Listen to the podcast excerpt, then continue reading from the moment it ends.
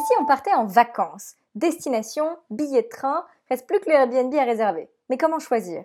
Je sais, on va regarder les notes et les commentaires. Aujourd'hui sur Internet, on trouve de plus en plus de sites sur lesquels les utilisateurs donnent leur avis en notant diverses prestations, de vrais petits auditeurs du web. Et ce ne sont pas toujours des professionnels qu'on évalue. Parmi ces sites, on trouve ces fameuses plateformes de transactions entre pairs, des structures digitales qui organisent la rencontre entre l'offre et la demande, sans transfert de propriété, qui constituent leurs utilisateurs en communauté. On les appelle aussi économie collaborative ou capitalisme de plateforme selon le point de vue. Sur ces plateformes, n'importe qui peut proposer un service en tant que particulier ou en acheter un. Proposer une place de covoiturage, des services de bricolage ou même vendre ou acheter des plats cuisinés maison. Autrement dit, tout ce que vous savez faire ou que vous possédez peut être mis en marché. Après chaque transaction, les utilisateurs s'évaluent mutuellement sous une forme générique notes plus commentaires. Des notes chiffrées sur des critères prédéfinis? Mais ce ne serait pas des critères de performance?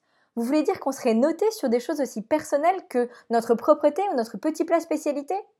C'est là qu'intervient Michel Foucault et son concept de biopolitique. Pour lui, la biopolitique, le gouvernement de la vie, caractérise le gouvernement d'une société néolibérale comme la nôtre, dans laquelle chaque individu raisonne de manière économique comme un entrepreneur de soi.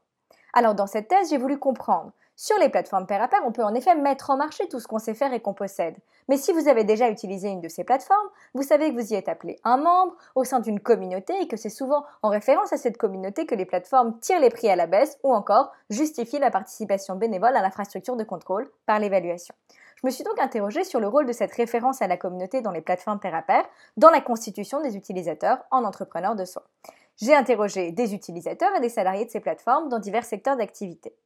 Premièrement, en regardant le système de contrôle par les évaluations, je trouve que les utilisateurs sont encouragés par les plateformes à créer des profils qui permettent de se montrer à la communauté et de prouver leur authenticité, ce qui fait de la plateforme un lieu de valorisation de soi pour les utilisateurs on retrouve une structure d'évaluation publique très positive. Le négatif est caché hors de la vue de la communauté, c'est-à-dire que grâce au narcissisme des utilisateurs, les mécanismes comptables servent de vecteur à la communauté en préservant l'apparence d'un marché très positif, ce qui permet d'attirer d'autres utilisateurs.